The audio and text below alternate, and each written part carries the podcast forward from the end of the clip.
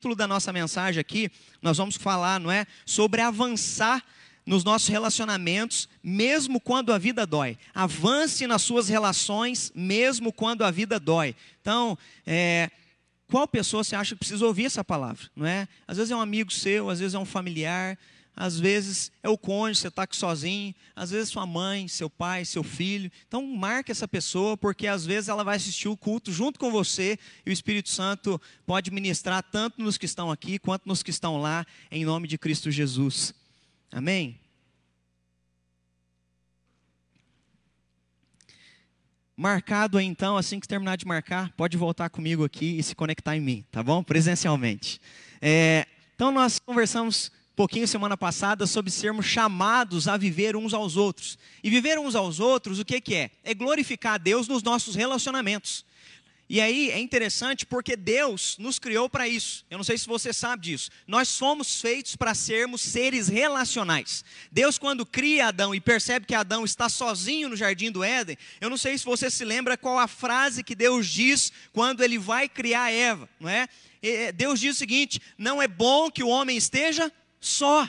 Vou fazer para ele uma companheira, uma ajudadora, uma amiga, uma auxiliadora. Não é bom que a gente esteja só, nós não fomos feitos para ficar só. Por isso a solidão dói, por isso o isolamento traz angústia existencial e emocional para nós, porque nós não fomos feitos para isso. E isso então machuca a gente. Cada um de nós fomos feitos para nos relacionar, para amar, para conviver. Mas no meio de tudo isso, algo que aconteceu no jardim do Éden, às vezes a gente se atenta só ao pecado de Adão e Eva para com Deus. Mas eu não sei se vocês perceberam, o pecado começa, além de para com Deus, um para com o outro. E aí Deus chega no jardim e pergunta: quem é que comeu do fruto? E aí Adão vira e fala: Olha, Senhor, eu estava aqui dormindo, tranquilo, foi essa mulher aí que me trouxe o fruto. Percebe? O desgaste relacional já começa ali. E aí, quando vai questioná-la, ela joga a culpa para quem? Para a serpente. Quando Deus questiona Adão, o que, que Adão fala? Senhor, eu estava quieto, foi o Senhor que me deste a mulher. Então, o que, que Adão está dizendo em outras palavras? Foi o Senhor que deu esse problema para mim. Percebe como os problemas relacionais já nasceram no Éden, e ali a gente vai ver desembocar depois em Caim matando Abel, e assim sucessivamente, traição, adultério, assassinato, já começa ali dentro do próprio jardim do Éden. Desgastes relacionais vêm. Mas Deus nos fez para sermos relacionais. Se você continua lendo Gênesis, às vezes você não gosta de Gênesis porque Gênesis tem genealogia. Até chegar no capítulo 5 são várias genealogias. Mas algo interessantíssimo, capítulo 5 em diante, na genealogia, é que vai mostrar que Deus não desistiu do plano original pelo qual ele criou o ser humano. Qual é o plano original pelo qual ele criou o ser humano? Para viver, para glorificá-lo através do quê? De relacionamentos. Como é que eu glorifico a Deus? Indo na igreja no domingo e não amando pessoas durante a semana? Não. Amando pessoas durante a semana e também cultuando a Deus no domingo. Porque se eu cultuo a Deus no domingo e não amo o próximo, a quem eu vejo durante a semana, João vai dizer: Filhinhos, vocês não amam a Deus, porque a eles vocês não veem. Ou seja, o nosso chamado é amar as pessoas no cotidiano, em casa, no casamento, filho, pai, mãe, vizinho, não é? Ali no, no serviço, na vida estudantil, e aí então a gente vem e glorifica a Deus, porque nós amamos a quem vemos e também amamos ao Pai. E a demonstração de que amamos a Deus é porque o amor dele transbordou em nós durante a semana para amar gente que é difícil. Gente que tem problemas de caráter, gente que tem problema emocional, gente que tem problema no jeito de falar, temperamento duro, forte, gente que é omissa, gente que falha com a gente. Deus não desistiu do plano original. E aí a gente vai ver, olha a expressão, Enoque viveu tantos anos e Enoque andava com Deus. O que, que Deus veio resgatar? Deus veio resgatar o que Adão e Eva perderam no jardim do Éden. Vamos voltar a andar com Deus? E quem anda com Deus abençoa a sua geração. Enoque foi o primeiro profeta, eu não sei se você sabe disso. Às vezes a gente só se atenta em que Enoque foi arrebatado, foi tomado e Deus o levou para si, mas foi o primeiro profeta. Depois nós vamos ter um segundo profeta, Noé, aquele que vai construir a arca. O que, que é profeta? É chamar o povo a olhar para Deus e amar uns aos outros. Mas o povo não ouve Noé. E aí vem o juízo de Deus, porque vai dizer Gênesis que o povo estava corrompido, havia malícia, dureza, maldade no coração dos seres humanos, e Deus então traz um tempo de juízo sobre a humanidade. Deus estava chamando o povo a amar uns aos outros. E é interessante quando Deus vai chamar Abraão. Às vezes a gente só se lembra de uma benção, não é? Sai da tua terra, sai do meio da tua parentela e vai para uma terra que eu te mostrarei. A gente, sendo materialista de uma cultura assim, a gente só idealiza o material que Deus vai nos dar no final, naquilo que nós desejamos. Mas no meio de tudo isso, há uma palavra que é mais importante do que todas as outras, que é: Abraão, sê tu uma bênção. Sê tu uma bênção. De ti farei uma grande nação que abençoará todas as outras nações. Ou seja, há aqui um paradigma para qual ele tem que viver ser ele uma bênção. E ser uma bênção de que maneira? Nas relações. Não tem como ser bênção só tocando música no culto. Não tem como ser bênção fazendo live no Zoom. Não tem como ser bênção só no mundo virtual, só com uma live. Não. É bênção presencial, é olho no olho, é chorar com quem chora, é se angustiar com quem se angustia, é sofrer com quem sofre. A bênção é na vida. Ser bênção é no real, não no virtual também. Mas tem que vir para o real. E aí então o chamado de Deus para Abraão é esse. Mas quando Israel nasce, a nação de Israel vai surgir, não é? Os hebreus, depois a nação de Israel, a gente vai perceber um detalhe.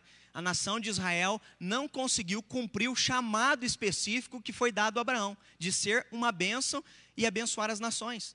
Israel falhou por várias vezes, a ponto de se tornar uma nação idólatra, ou seja, a nação que era para dar testemunho sobre o Deus criador dos céus e da terra, é a nação que diversas vezes tem que ser levada para onde? Para o cativeiro, para quê?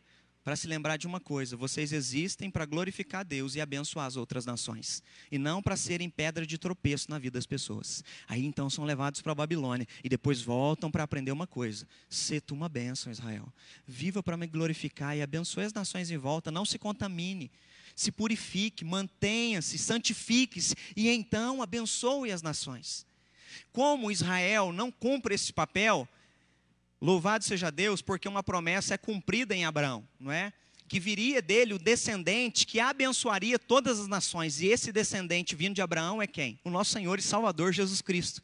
Ele vem, e nele sim existe a bênção, a possibilidade do resgate do que foi perdido no Éden. Qual é o resgate? Podemos voltar a andar com Deus, e mais do que voltar a andar com Deus, podemos obedecer a Deus, podemos ter casamento restaurado, podemos ensinar os nossos filhos a crescerem no caminho do Senhor, podemos instruí-los, podemos exortá-los, porque agora nós somos reconciliados com o Pai por meio de Cristo Jesus, agora nós temos vida com Deus, e quem tem vida com Deus, vive os uns aos outros, vive a prática do cotidiano, do amor, e é esse o chamado para nós, mas aí vem o porquê, venham os nossos porquês, não é?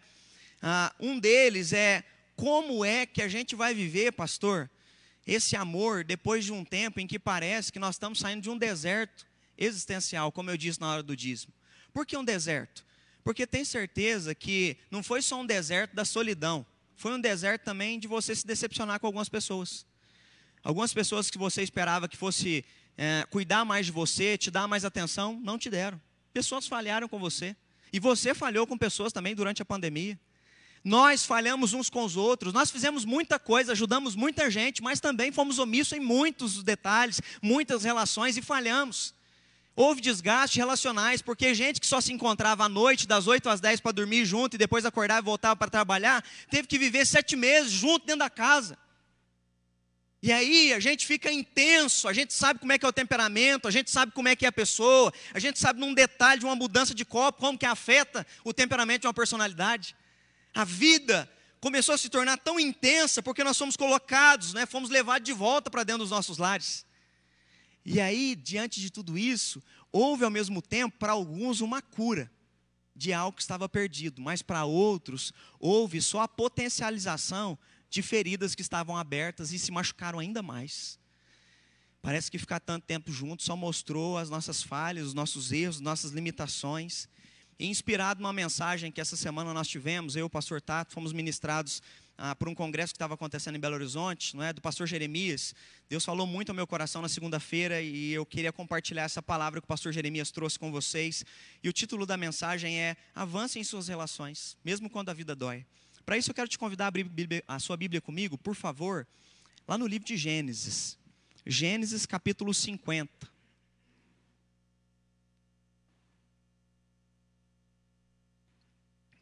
Gênesis capítulo 50, do versículo 15 ao versículo 26.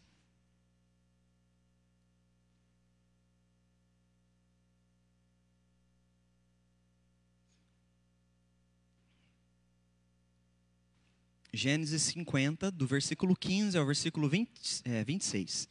Diz assim: Uma vez que seu pai estava morto, porém os irmãos de José ficaram temerosos e disseram: Agora José mostrará sua ira e se vingará de todo o mal que lhe fizemos. Por isso enviaram a seguinte mensagem a José: Antes de morrer, o nosso pai mandou que lhe disséssemos: por favor, perdoe seus irmãos pelo grande mal que lhe fizeram, pelo pecado que cometeram ao tratá-lo com tanta crueldade. Por isso, nós, servos do Deus de seu pai, suplicamos que você perdoe o nosso pecado. Quando José recebeu a mensagem, começou a chorar.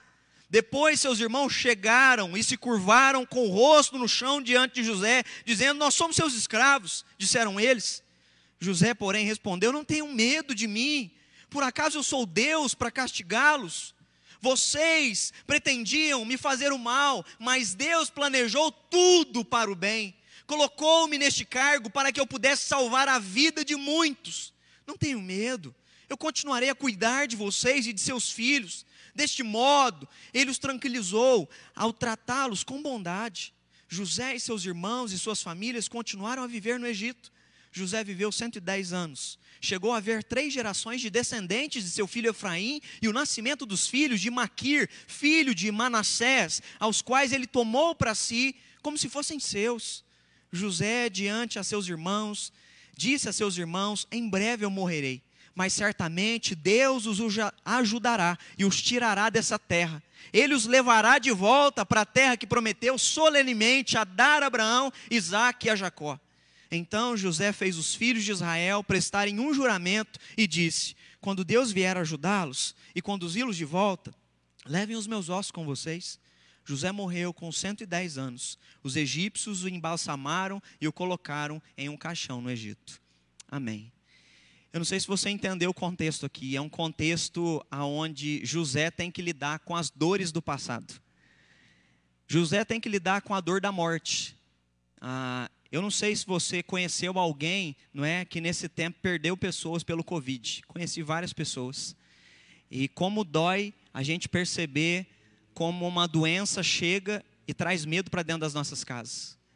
Como é triste quando alguém que a gente ama é levado repentinamente, não é, por um vírus que chega, chega sorrateiramente, não é, de maneira silenciosa e então a pessoa descobre e de uma semana para outra você já vê entubada e aquela pessoa você não tem nem a possibilidade mais de falar adeus, de falar tchau e a pessoa se vai. Pessoas estão sofrendo com a presença da morte, como José estava sofrendo, o pai dele morreu. Mas mais do que isso, o sofrimento de olhar para o passado e perceber que no passado pessoas machucaram ele relacionalmente. E aí, é isso que eu queria conversar com vocês sobre esse tempo de pandemia. Como é que você chegou até aqui? Nesse tempo, teve pessoas que te feriram, teve relacionamentos que estão truncados, quebrados, que machucou você, que você se afastou, que você se distanciou, que você às vezes pensa em daqui para frente, quando retomar a caminhada, porque foi ferido lá atrás, dizer: não, não vou me aproximar mais, não, porque eu não esperava que a pessoa fizesse isso comigo. Ou provavelmente você também falhou com alguém e a pessoa nem te disse, mas ela está magoada e triste com você porque você não foi tudo que ela esperava como um amigo, como uma amiga no tempo da pandemia e do deserto. E no deserto é tudo isso que José viveu desde os 17 anos de idade. E é nesse momento que o pai morre que chega então o desafio. E aí, o que é que nós vamos fazer quando o que aconteceu lá atrás volta à tona aqui agora? O que é que a gente vai fazer com gente que a gente ama? Presta atenção, é gente que a gente ama, convive, mas traiu a gente, mentiu para a gente, fez coisas que nos machucaram profundamente. O que é que a gente vai fazer daqui para frente? E quando a gente olha para a vida de José, a gente aprende que José ele avança na vida relacional. E aí, avançar na vida relacional é viver uns aos outros. Avançar na vida relacional, apesar de quando a vida dói, mesmo quando a vida dói, é possível avançar. Eu não sei se você entendeu nesse relato, José avança. José está perto da morte, mas ele não morre murmurando, jogando praga, ele morre em paz diante de Deus e em paz com os irmãos. Ele avança relacionalmente, ele não fica estagnado, ele não coloca motivos para não digerir a dor e seguir adiante. E é sobre isso que eu queria falar com você nessa noite: digerir aquilo que doeu e seguir adiante nas suas relações, porque as pessoas vão falhar com você, vão continuar falhando com você e você também vai falhar com elas. Como é, pastor, que eu posso avançar nas minhas relações quando a vida dói comigo? Primeiro, versículo 17 ao 20 diz assim: Por favor, perdoe seus irmãos pelo grande mal que eles fizeram, pelo pecado que cometeram ao tratá-lo com tanta crueldade. Eles trazem a notícia de que Jacó havia pedido que eles perdoassem os seus irmãos. E aí, diante de tudo isso, olha a resposta que José vai dar. Por isso, nós, servos de Deus, seu pai, suplicamos que você perdoe. Quando José recebeu a mensagem, ele começou a chorar. Olha como que ele lida para a dor. Ele se lembra de tudo que aconteceu, ele chora, mas depois de seus irmãos chegarem e se curvarem o rosto de, diante dele, José diz: Eles dizem para José: Somos teus escravos. E José responde para eles: Não tenho medo de mim. Por acaso eu sou Deus para castigá-los? Sabe como José encara o problema? Sabe como José encara o deserto e pessoas falhando com ele? José, ele encara tudo isso e aceita com paz tudo que lhe aconteceu. Você tem aceitado com paz tudo o que lhe aconteceu nos seus desgastes relacionais? Como é que você encara? Qual é a tua ótica? Como é que você encara quando você olha para alguém que te feriu e a pessoa volta até você, quer manter relacionamento com você e quer continuar mantendo uma conversação? Ela precisa da tua ajuda às vezes. E ela falhou com você, ela está precisando às vezes que você seja suporte na vida dela e não só suporte, mas que você mantenha e dê provisão para ela, porque eles não têm nem o que comer. É isso que os irmãos estão vendo. Nós estamos perdidos. Se Ele não nos quiser aqui, nós vamos voltar para Canaã e vamos morrer de fome. Nós precisamos dele. E sabe como que José olha com tudo isso? Ele chora. Ele fala, irmãos, acaso eu sou Deus para julgar vocês? O grande detalhe é quando nós nos olhamos como deuses. Aí nós julgamos as pessoas. Quando a gente se vê como melhor do que o outro, a gente tem poder para julgar. Mas quando a gente se vê pecador como o outro, a gente chora e a gente se vê no lugar do outro, porque a gente pode falhar com o outro como ele falou com a gente. E aí, ele não olha como um juiz julgando as pessoas. Ele não olha com baixo autoestima. Você já viu gente que sofre se vendo com baixo autoestima? Não é? As pessoas que sofreram com outras pessoas, normalmente elas se veem com baixa autoestima. Ah, não, mas eu não mereço me relacionar com essa pessoa, ela me machuca tanto. Coitado de mim. Ai, eu não mereço isso. E aí se vê como uma pessoa fraca, frágil, como se não fosse uma pecadora que também afeta outros. Ele não se vê no caso da omissão. Tem muita gente que quando a pessoa fere, qual é a primeira alternativa? Vai embora, some da minha presença, não quero te ver nunca mais.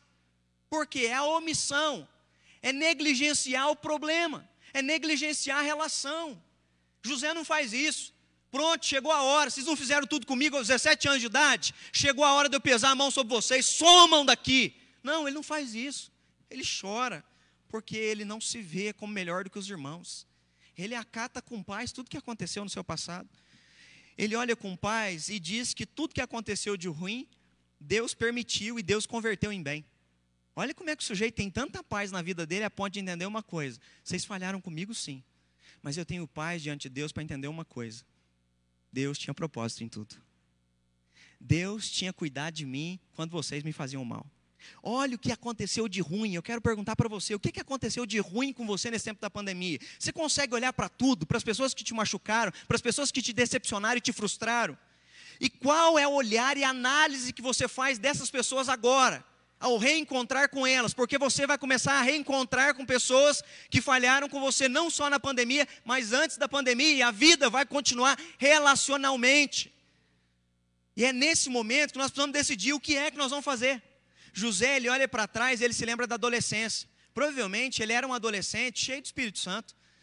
Vamos concordar, aos 17 anos, esse menino está tendo visão e sonhos. Visão e sonhos do que Deus ia fazer no futuro dele. Mas como todo adolescente, às vezes a gente fala as coisas precipitadamente. Um adolescente que senta na mesa e fala: Eu tive um sonho que vocês nunca tiveram. Sou melhor do que vocês. Já viu adolescente quando compra celular novo? Ele anda até para fora do bolso para mostrar para o outro assim: Você não tem. É José. É um adolescente cheio de experiência com Deus, sentando na mesa, dizendo: Olha o que, que Deus fez comigo.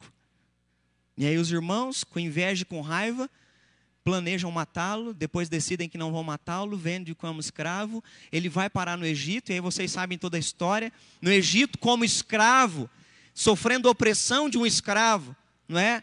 Provavelmente ficando num calabouço como os escravos ficavam. Essa é a condição dele. Mas no meio de tudo isso, no meio de todo esse sofrimento, a gente pode entender algumas coisas, não é? Aquele menino que estava sofrendo como escravo era o menino que estava aos 17 anos aprendendo a língua egípcia. Concorda comigo? Porque para ser governador do Egito tem que dominar a língua egípcia. E esse menino já está aprendendo aos 17 anos de idade.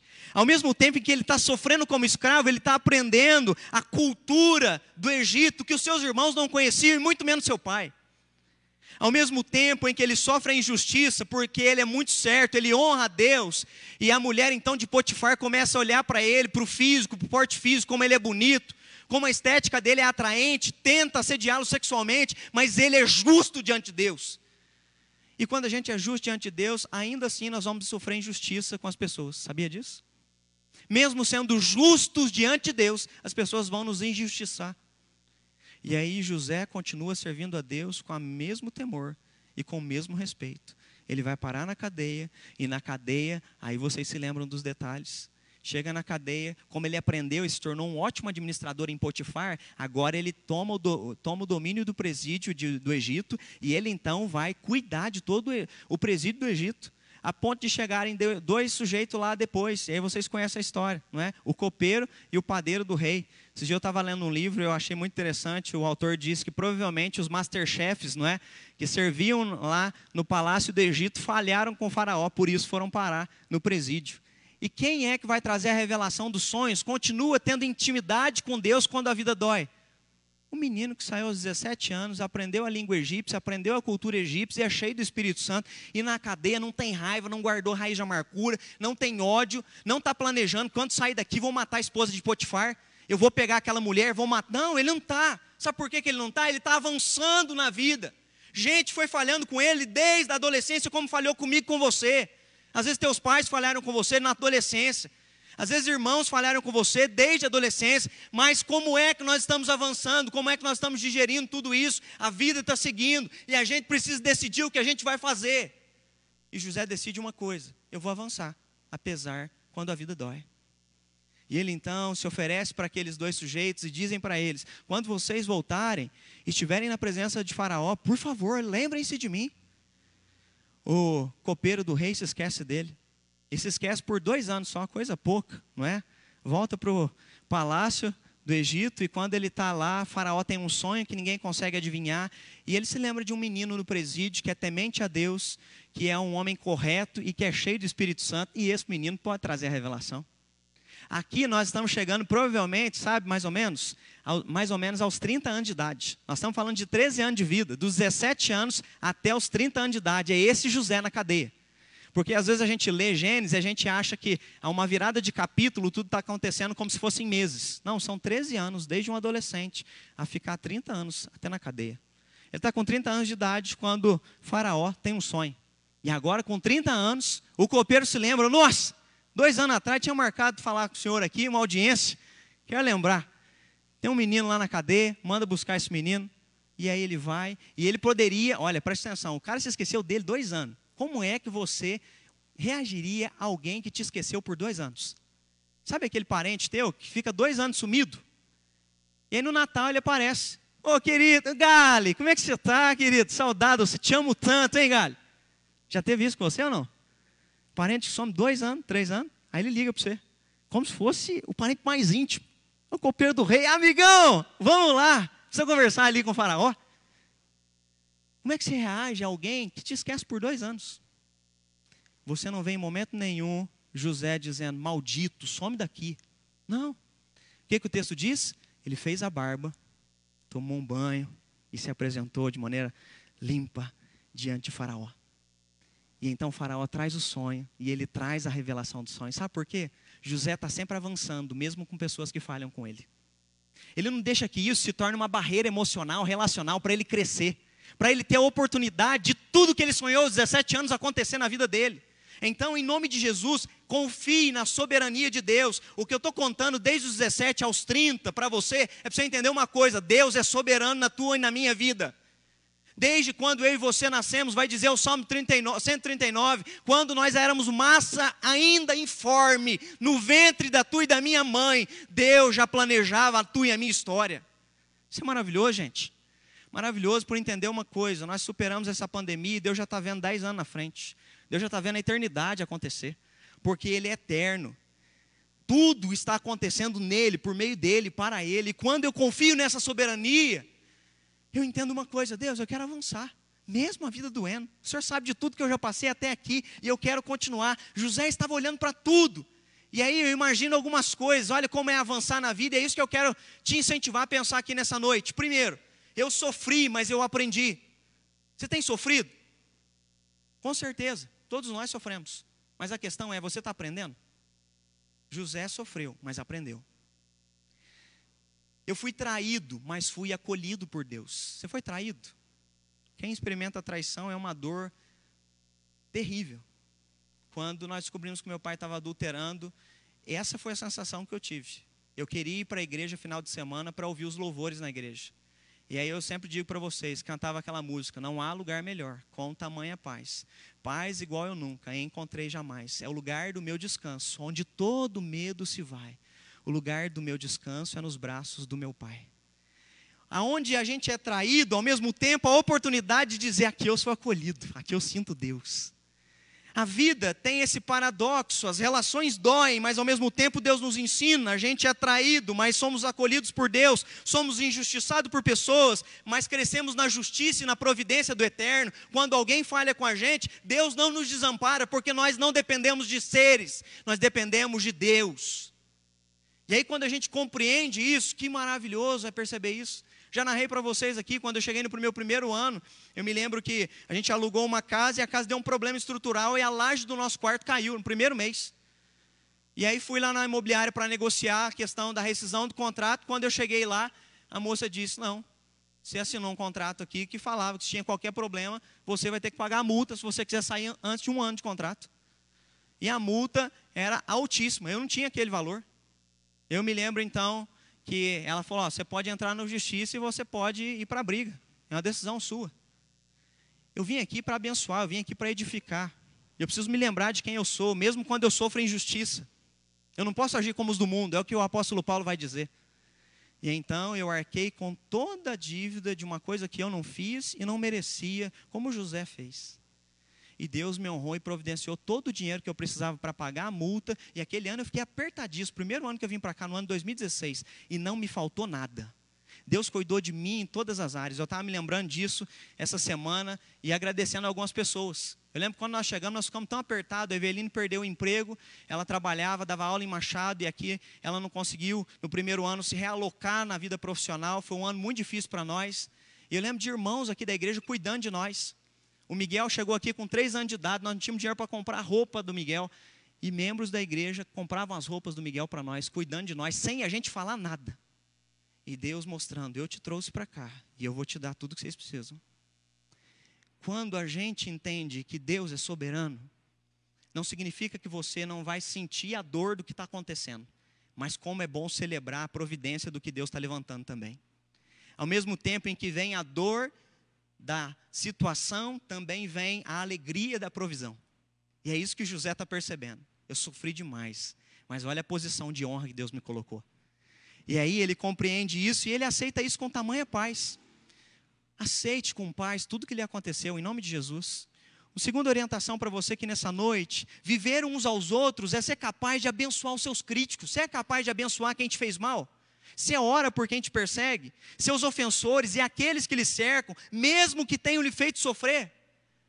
Viver uns aos outros e avançar relacionalmente é manter relação. É claro que às vezes vocês vão se distanciar, mas ainda assim você vai continuar abençoando a pessoa.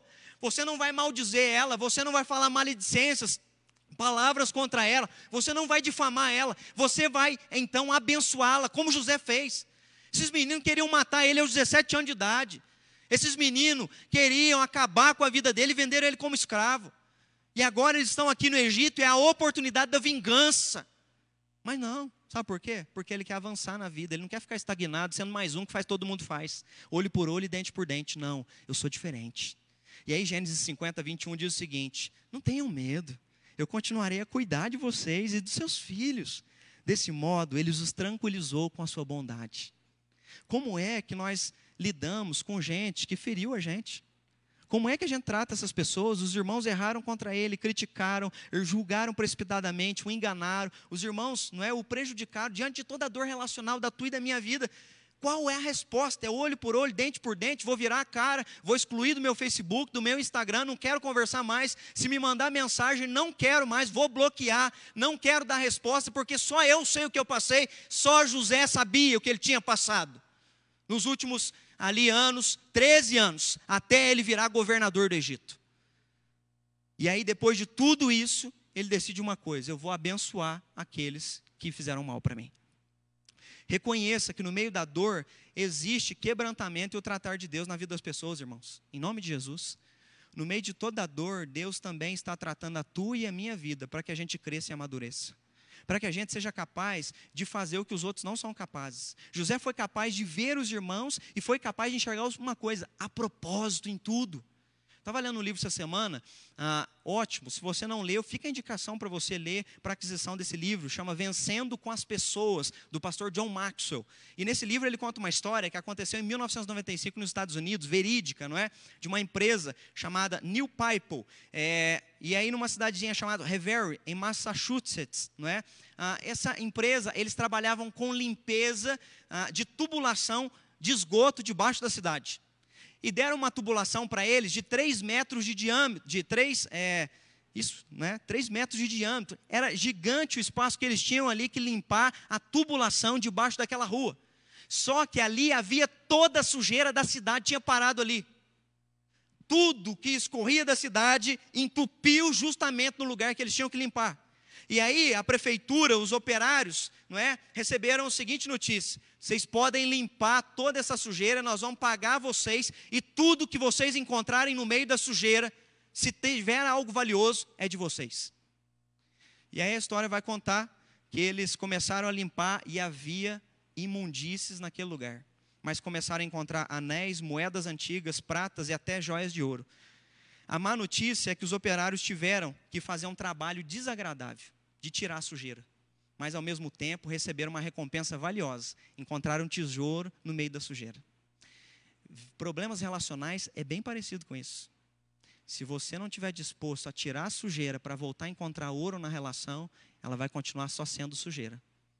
Mas se a gente limpar e deixar a água do Espírito Santo, a água de água viva correr e fluir dentro disso e limpar tudo isso, a gente vai conseguir enxergar pérolas preciosas de novo mas nós precisamos estar disposto a limpar. Nós precisamos estar disposto a fazer aquilo que é feito. E aí, quando eu fico imaginando José, lembrando de tudo, ele está fazendo isso.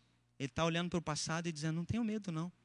Vamos limpar tudo isso com perdão, vocês estão perdoados. Não tenham medo. Olha a expressão que ele usa: não tenham medo. Porque eu estou liberando perdão para vocês. Está tudo limpo, perdando, passei por cima do dano. O medo da retaliação às vezes vem no coração, o medo da ansiedade da outra pessoa. E aí ele diz: acabou. E mais do que isso, eu não vou cuidar só de vocês, mas vou cuidar dos filhos de vocês, porque eu amo vocês. Eu passei por cima do dano, seja capaz de ajudar quem te prejudicou. Eu sei que aí eu estou avançando e cada vez que a gente vai avançando vai ficando mais difícil. Pastor, uma coisa é orar, agora ajudar quem me prejudicou. Seja capaz de ajudar quem te prejudicou, libere perdão, deixe o passado no passado. José fez isso. Jesus fez isso. Lembra com quem que ele faz isso? Com Pedro, na beira do barquinho, dizendo: Filhão, você me negou três vezes, mas apacenta as minhas ovelhas, porque eu te perdoo. Nós precisamos ser capazes de liberar perdão e dar recursos para as pessoas recomeçarem a vida delas relacionalmente.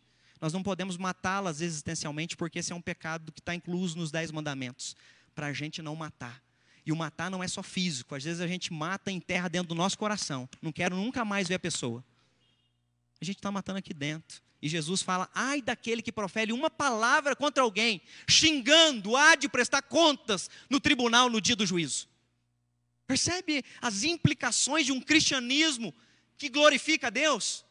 Não é só vir na igreja, mas é ai de mim se eu xingar, ai de mim se eu proferir, ai de mim se eu disser maledicência, ai de mim se eu tiver raiz de amargura, porque no dia do juízo eu vou prestar conta. É um chamado a ser capaz de ajudar, de liberar perdão, de ser generoso, solitário, capaz de cuidar de quem te machucou e ser capaz de, não é, a, acolher quem lhe traiu. As pessoas vão dizer, mas isso é loucura. De fato é. Porque o evangelho é loucura para o mundo. O evangelho é loucura para as pessoas. O evangelho é loucura quando Jesus diz para você virar a face quando baterem numa outra face sua. O evangelho parece ser loucura para o mundo que diz para você orar por quem te odeia. E se alguém te mandar andar uma milha, anda duas. Não foi o que Jesus disse? Parece ser loucura, porque o que ele está pedindo para a gente é o seguinte: amem, amem de maneira extravagante, que seja tão gritante, que eles percebam com quem eles se parecem. Nós só conhecemos uma pessoa que amou tanto assim. Foi na cruz do Calvário, dois mil anos atrás. É isso que ele está dizendo. Amem de um jeito tão gritante que as pessoas, ao olharem para vocês, percebam que vocês são cristãos. É o amor que vai dizer quem nós somos, e não a membresia numa ata de igreja.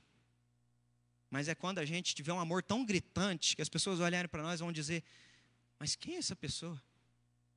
Eu estou perseguindo, eu estou maldizendo, ele ora por mim, ele me abençoa, ele cuida de mim, ele supre as minhas necessidades.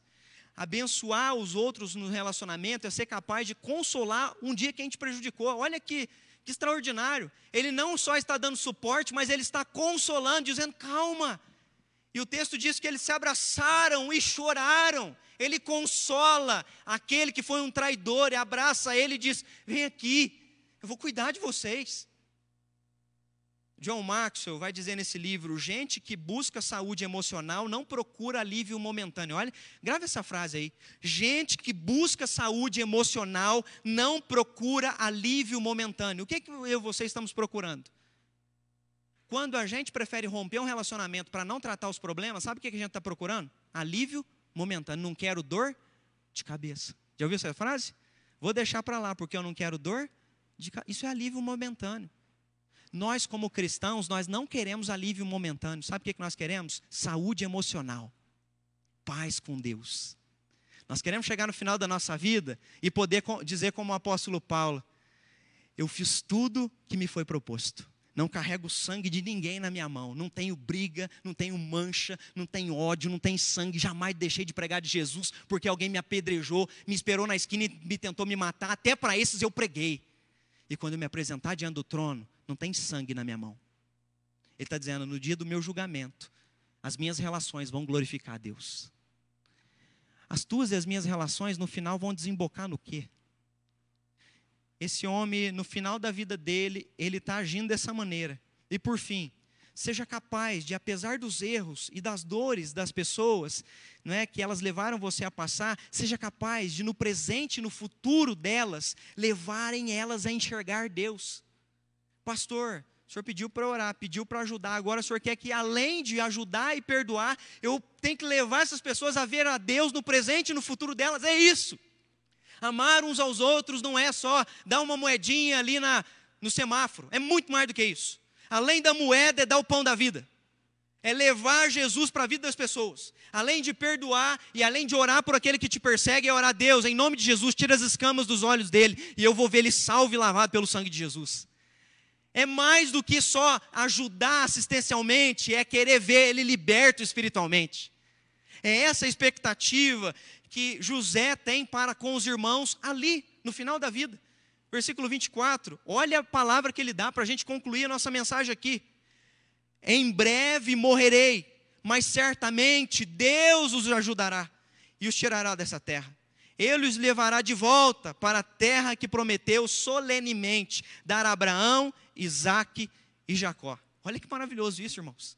Você consegue entender isso? Esse homem está morrendo, está provavelmente na cama, e ele diz: Meus irmãos, vem aqui. Em breve eu morrerei, mas Deus vai ajudar vocês. Deus vai cuidar de vocês como cuidou no presente. No futuro, Ele vai tirar vocês do Egito como escravo e vai levar vocês para Canaã.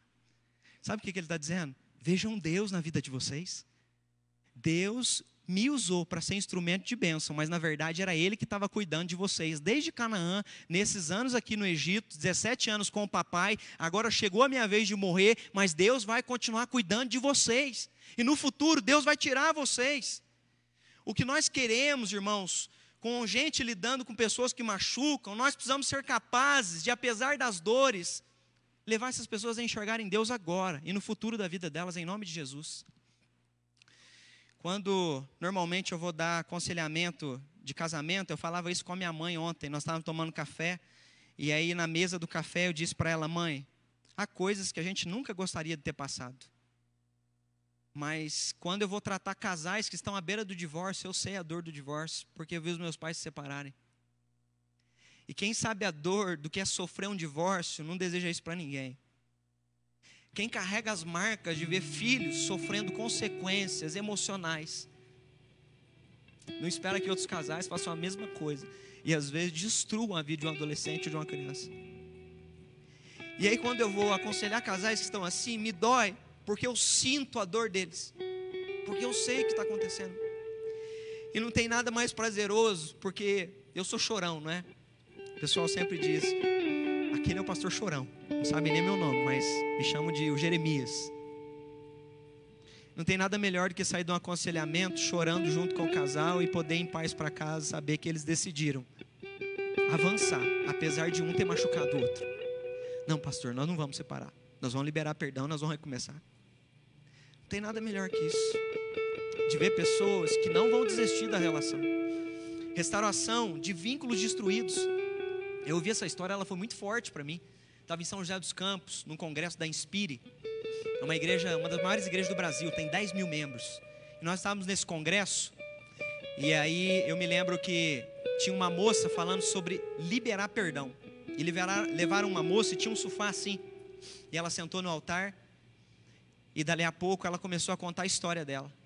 Que desde a infância o pai era alcoólatra, o pai agredia a mãe, o pai batia na mãe, e um dia o pai excedeu na força, deu uma pancada na cabeça da mãe e matou a mãe na frente dela. E ela disse: Eu odiava meu pai, queria que ele morresse.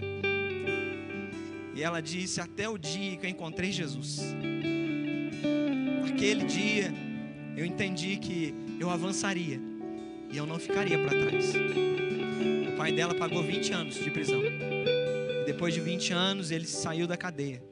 E ela foi na porta da cadeia no dia que ele foi sair para dizer: Pai, eu te perdoo.